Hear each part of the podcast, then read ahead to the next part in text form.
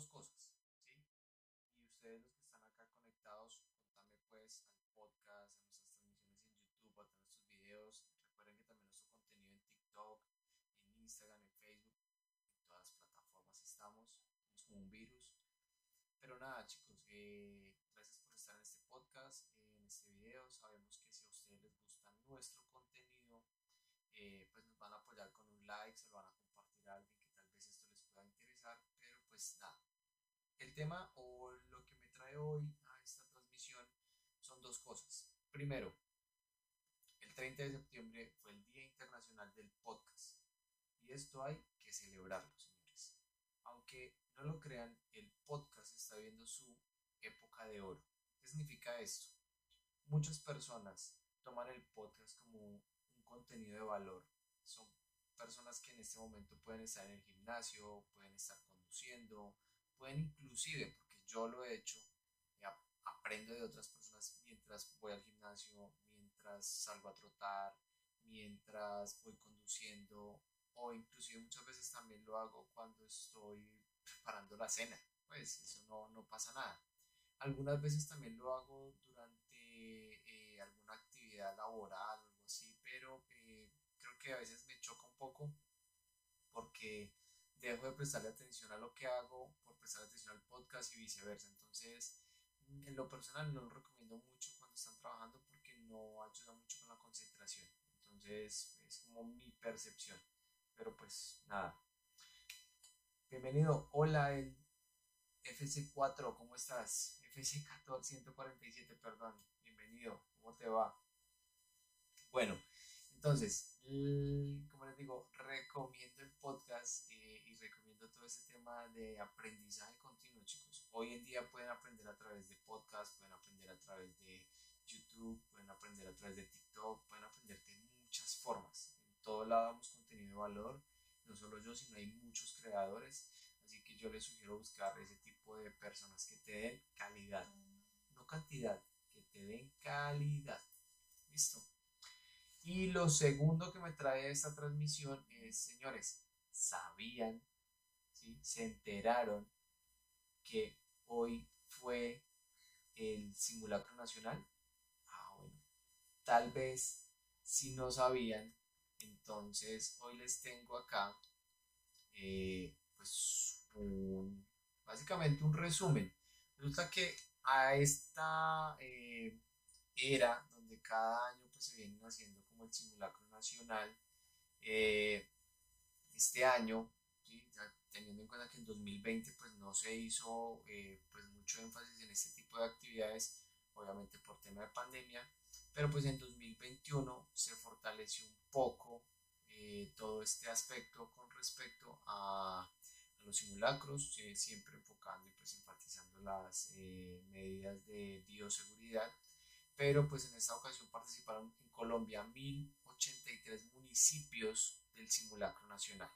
Ahora, lo que me trae acá es quiero ver pues cómo nos fue. En teoría pues fue un poco complejo encontrar información eh, actualizada, en muchas fuentes, muchas páginas, hay eh, muchos también noticias, muchos medios de comunicación como la radio donde nos tienen información, pero pues bueno, encontré esta que es una fuente confiable y nos dicen que pues, la Unidad Nacional de Gestión del Riesgo, que fue la que lideró hoy jueves 7 de, octubre, perdón, 7 de octubre, la Jornada Nacional de Simulacro.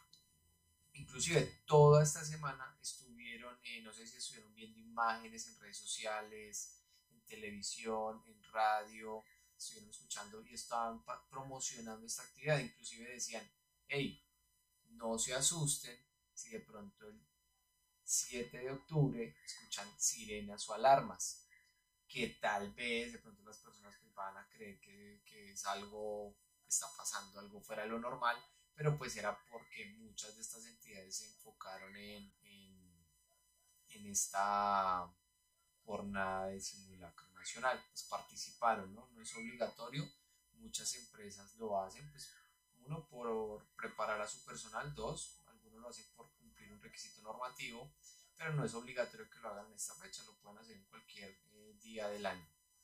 también es importante que estas entidades que participan pues elevan las estadísticas y también nos ayudan a entender que las personas pues son más dispuestas a este tipo de actividades. Si ya no, digamos que se reduce un poco ese tema de comentarios de otra vez sale un simulacro, la gente sale riéndose, la la gente sale jugando y bueno, no es esta.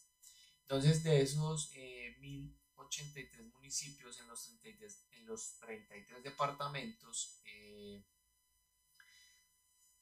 hicieron parte de este simulacro, del cual 9.375 empresas públicas participaron y alrededor de 24.374 empresas privadas participaron de este simulacro. Son cifras interesantes, teniendo en cuenta eh, años anteriores donde no había tanta participación. Sí hay una, había una participación bastante alta, pero digamos que este año muchas empresas dijeron, hey, venga, retomemos, hey, venga, intentemos, pero pues también tenemos que entender que muchas empresas no lo hacen. Uno, porque tal vez su actividad económica y su operación no lo permite, entonces muchas lo, lo hacen en diciembre o en enero, pero aún así pues intentan.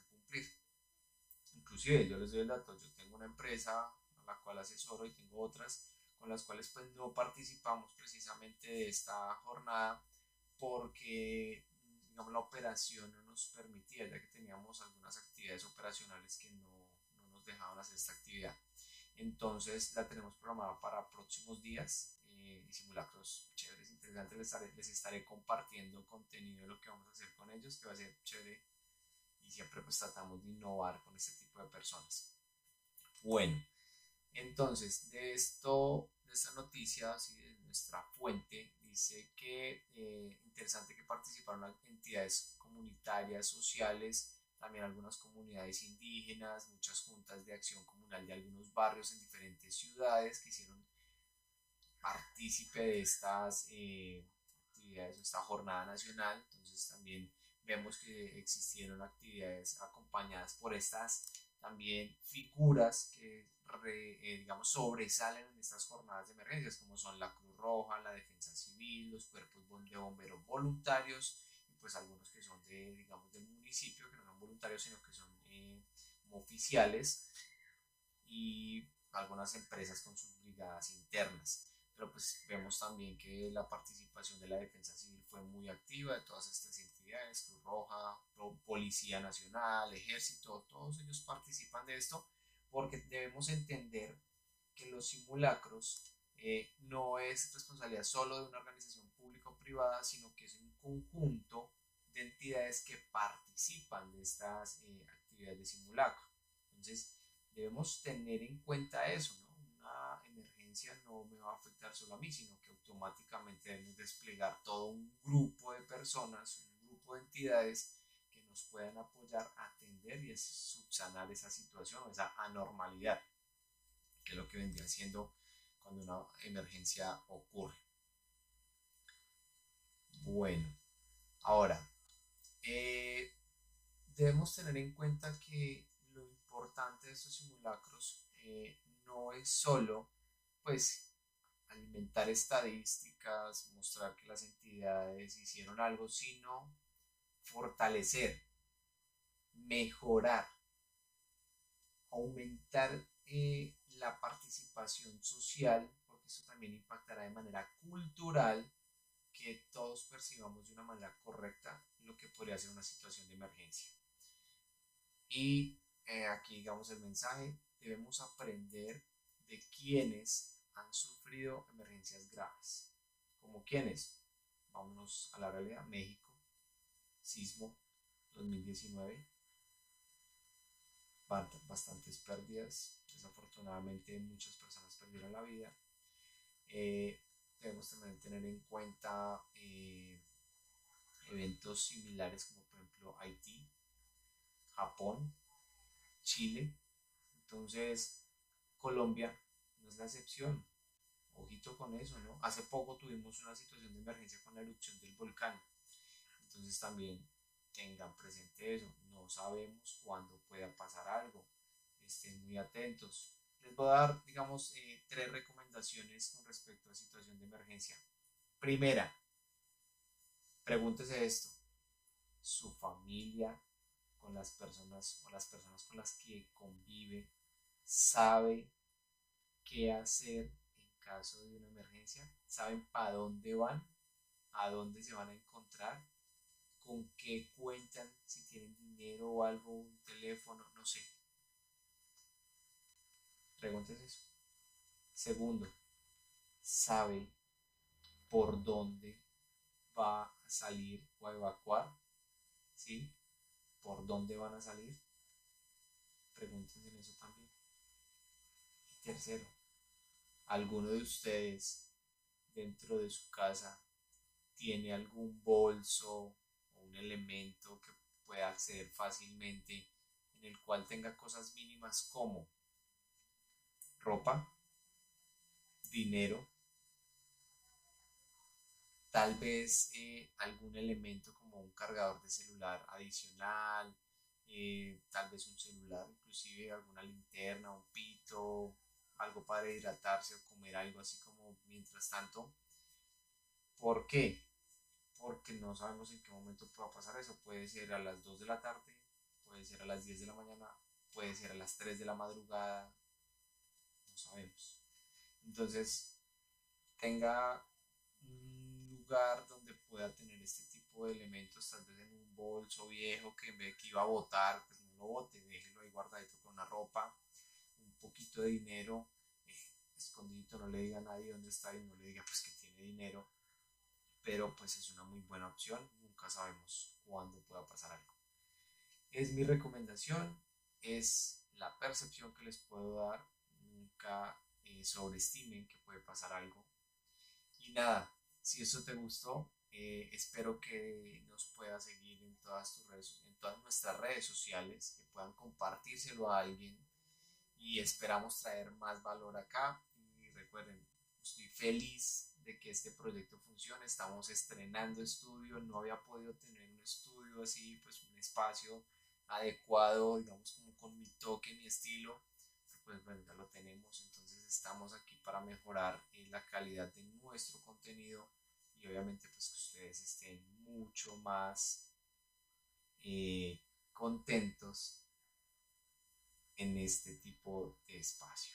Entonces, para los que escuchan este podcast, muchas gracias. Sean dos o tres personas, pues, que escuchan este podcast. No importa, esto es para ustedes tal vez en algún momento esto pueda hacerle valor a alguien. Así que muchas gracias y nos vemos en una próxima ocasión.